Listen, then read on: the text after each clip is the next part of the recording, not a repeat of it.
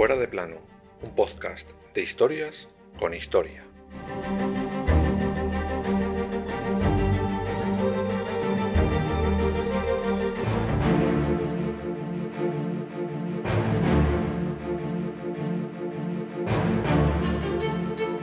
No he venido aquí a acusar a nadie, sino que rezo a Dios para que salve a mi rey soberano y le dé mucho tiempo para reinar. Por lo tanto, me someto a la muerte con buena voluntad, pidiendo humildemente el perdón de todo el mundo, y así tomo mi partida del mundo y de todos ustedes, y cordialmente les pido recen por mí. Oh Señor, ten misericordia de mí. A Dios encomiendo mi alma. Acto seguido, perdí a la cabeza la reina Ana Bolena.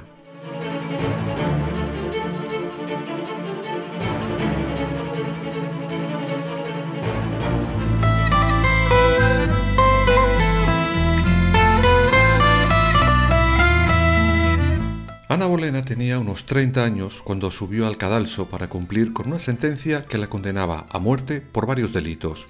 Y no os digo la edad exacta porque ni los historiadores se ponen de acuerdo en eso. Normalmente el nacimiento lo fijaban en torno a 1507, pues bien, historiadores más modernos la adelantan unos años hasta 1501. Tuviera los que tuviera, aquel 19 de mayo de 1536 Ana Bolena se convertía en la primera reina inglesa en ser ejecutada. La acusaron de todos los delitos que se les fueron ocurriendo. Véase, adulterio con diferentes hombres, incluido su propio hermano, brujería, alta traición y conspiración para matar al rey. La verdad, ninguno de esos delitos fueron reales.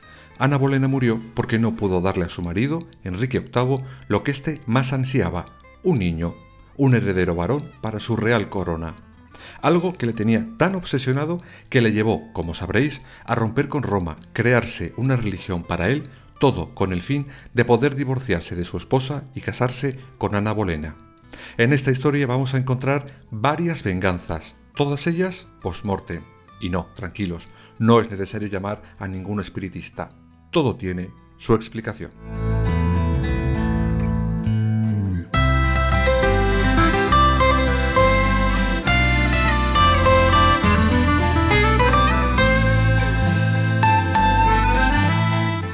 Vamos pues con esa primera venganza, la de la primera mujer de Enrique VIII, Catalina de Aragón. Todo el proceso por el que el rey se divorció de ella, a pesar de ser la hija de los reyes católicos, con lo que derivaría, sí o sí, en un enfrentamiento entre coronas, lo contaremos en otro momento, porque no tiene desperdicio. Pero lo que nos interesa hoy de Catalina de Aragón es su muerte, o más concretamente, su entierro. Ese día, el 29 de enero de 1536, Ana Bolena, que estaba embarazada, sufre un aborto. Ese hecho fue para muchos el principio del fin de la nueva reina. Por eso os hablaba antes de la primera de las venganzas post-mortem. Por cierto, en la corte, aquellos días corría el rumor de que a Catalina la habían ayudado a morirse, y más concretamente que Ana Bolena la había envenenado. Pero nada más lejos de la realidad. La hija de los reyes católicos murió de cáncer, pero todo servía para acrecentar la leyenda negra de la Bolena. Y es que el pueblo no la quería, nunca la reconoció como reina. Para los ingleses, su reina siempre fue, es y será Catalina de Aragón. Pues bien, días después de aquel suceso, el rey dijo a quien le quisiera escuchar que su matrimonio estaba maldito. Por eso no conseguía engendrar ningún varón. Evidentemente aquello también era falso, pero Enrique ya tenía en la cabeza dos cosas, una nueva esposa y acabar antes, por supuesto, con Ana Bolena. Y eso último se empezó a llevar a cabo el 2 de mayo de 1536.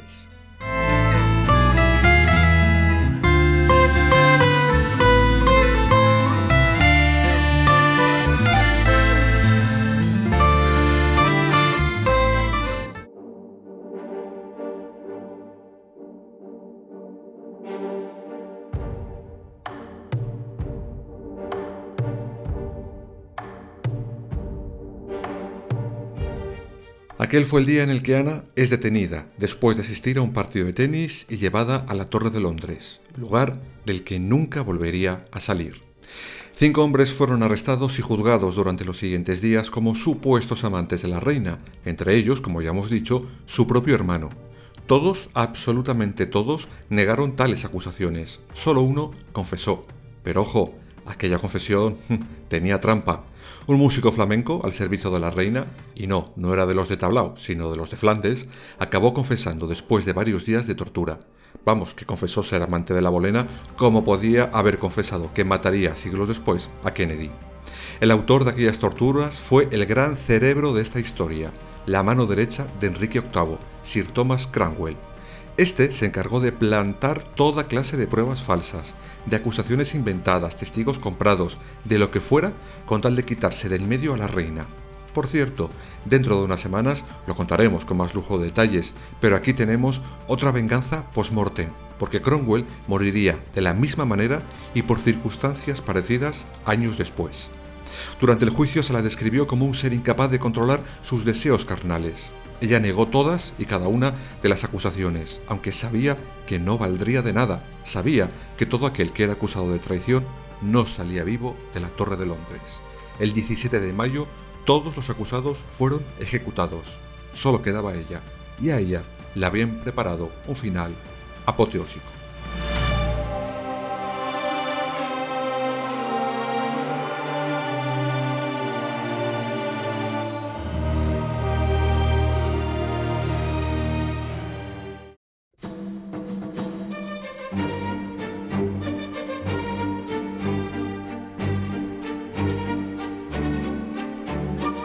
La condena de aquel pseudojuicio fue clara. Ana Bolena era condenada a morir en la hoguera o decapitada. Pero, ¿quién iba a elegir su final? Pues su propio marido, Enrique VIII. Y la verdad, no lo tuvo fácil, porque quizás por el odio que ahora sentía por ella, le hubiera encantado verla arder, pero claro, si todo lo que ya había ocurrido había sido un absoluto escándalo tanto dentro como fuera de sus fronteras, si encima se la quema viva, no os quiero contar la imagen que hubiera llegado al resto de las cortes. Así que, finalmente, y disfrazado de un último gesto de amor, el rey decidió que su todavía esposa muriera decapitada. Todo esto se sabe desde hace relativamente poco tiempo. En el 2020, una historiadora inglesa llamada Tracy Borman encontró en los archivos nacionales del Reino Unido unos documentos por azar, donde se recogen, entre otras cosas, las instrucciones detalladas de cómo Enrique VIII ordenó ejecutar a Ana Bolena. Estos textos se engloban en el Tudor Warrant Book, o el libro donde quedan reflejadas todas y cada una de las órdenes que la Casa Tudor dio en aquellos siglos. Ahí se reflejaban las detenciones, juicios, condenas y cualquier asunto jurídico que tuviera que ver con los Tudor. No es de extrañar que el rey y sus ayudantes quisieran dejar por escrito todo el tema de aquel juicio, acusaciones y condenas de Ana Bolena incluidas, porque como ya hemos dicho, aquello fue una auténtica conmoción en la sociedad, no solo británica, sino europea, de aquellos años. Ahora que conocemos la historia de las diversas decapitaciones a reyes y reinas a lo largo de los siglos, no nos extraña, pero tenemos que ver este asunto con los ojos de aquella época. Toda una reina de un país como Inglaterra iba a ser decapitada. Por eso decidieron dejar por escrito todo lo acontecido esos días. Evidentemente, no escribieron que las acusaciones y las pruebas eran falsas. A ver, eran meticulosos, no idiotas.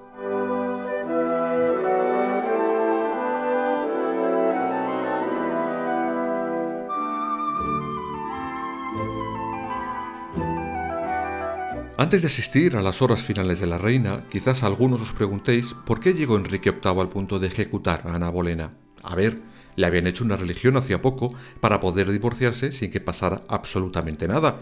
Entonces, ¿por qué no se divorció simplemente de ella? Pues la principal razón que la historia nos da es por odio. Sí amigos, como dice el refrán, del amor al odio hay un paso.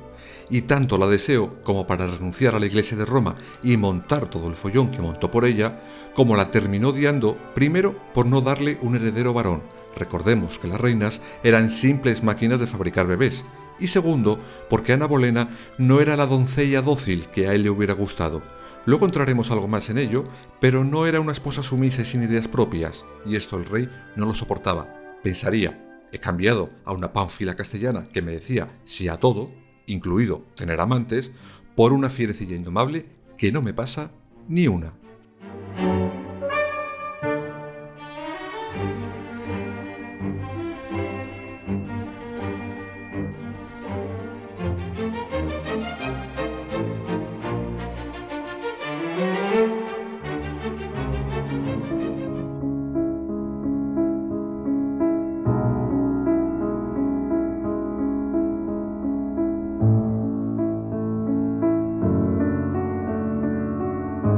Habíamos dejado a Ana Boleyn en la Torre de Londres conociendo ya su sentencia a muerte, y sinceramente, la verdad no sé qué era mejor, si morir en la hoguera o a manos de alguno de los verdugos que por aquel entonces campaban por la corte, porque bien por inútiles o bien porque utilizaban utensilios de dudosa calidad, morir decapitado era un auténtico suplicio. Y no solo por la muerte en sí, sino porque dependiendo del verdugo y su habilidad, podía necesitar varios golpes para que tu cabeza se desprendiera de tu cuerpo.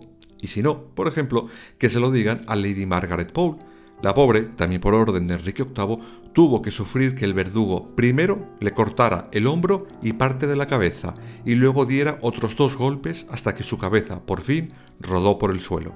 Pero no es ni mucho menos el único caso. Por ejemplo, otra reina, la reina María de Escocia, de la cual ya hablaremos en su momento, tuvo que sufrir otro vía crucis similar, incluso después de ser decapitada. El primer tajo del verdugo la rozó el cuello y cayó sobre la parte posterior de la cabeza. El segundo le cortó el cuello, pero no del todo. Un tercero, por fin, acabó por cercenar los tendones restantes. Cuando el verdugo agarró la cabeza en señal de triunfo, descubrió que el rojizo pelo característico de María de Escocia era peluca, por lo que la cabeza cayó de golpe contra el suelo, rodando y dejando ver su pelo blanco natural. Vamos, una odisea en toda regla. Así que, una vez más, os pregunto, ¿alguien se imagina que esto lo ve un pueblo que aún sin apreciar a la bolena o el resto de cortes europeas? Pues no. Quizás ahí sí que vemos un último pequeño acto de compasión del rey, a la que estaba a punto de dejar de ser su esposa.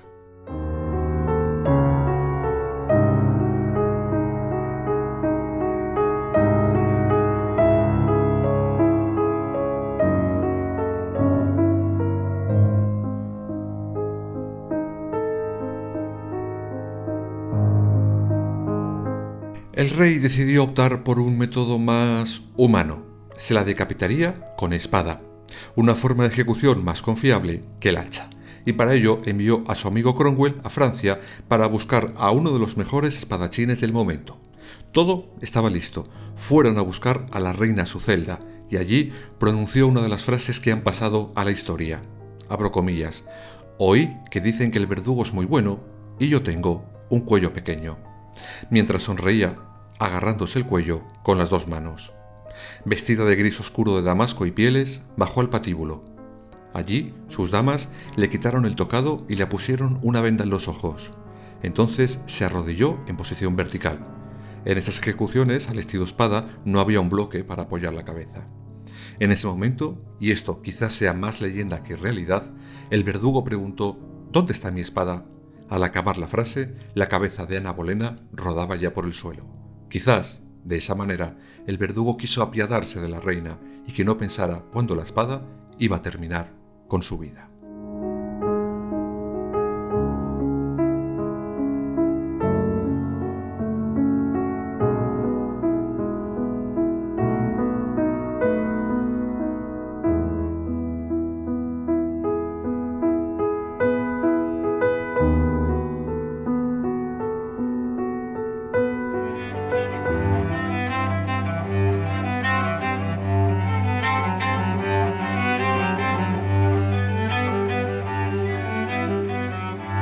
Todo esto ocurrió como el rey había dejado escrito en esos documentos de los que os he hablado hace unos minutos, pero no todo se cumplió al dedillo.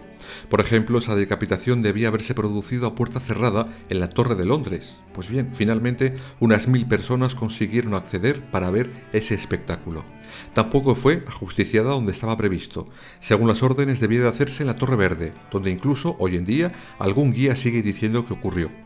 Pero no fue allí, sino en otra parte de aquel mismo complejo, aunque se desconoce el porqué y sobre todo el lugar exacto. Sea como fuere, aquel 19 de mayo de 1536 Ana Bolena era decapitada después de un juicio falso. Como ya hemos dicho antes, la reina no era nada querida por el pueblo, ya que siempre han considerado su reina verdadera a la hija de los reyes católicos. Aún así, después de su decapitación, sí que empezaron a verla como una mártir, por su vida pero sobre todo por su final.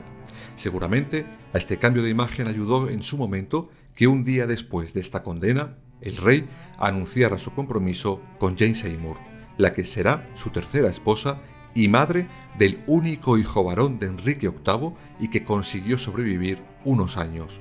Ella no tuvo esa suerte. El día del parto del heredero falleció.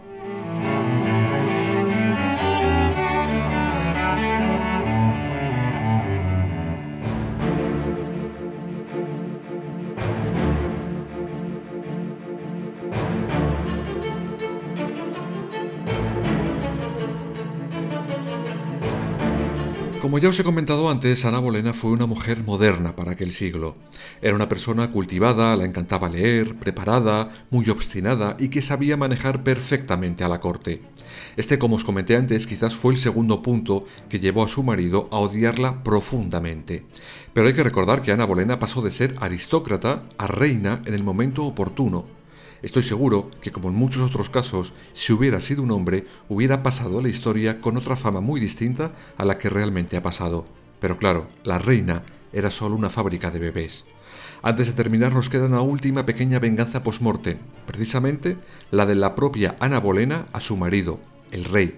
Y es que la que acabó siendo una de las figuras más importantes de la historia de Inglaterra y del mundo de aquella época fue la heredera de Enrique VIII, Isabel I, la hija de Ana Bolena, una de las monarcas más importantes y estudiadas, porque aunque el rey sí tuvo un heredero varón, este apenas vivió 20 años, y al final la corona recayó en la cabeza de la hija de la mujer que más amó y más odió. El rey conspiró, humilló y asesinó a esposas, al final para nada. Su sucesora fue una mujer. Y es que, una vez más, confirmamos que la venganza se sirve en plato frío.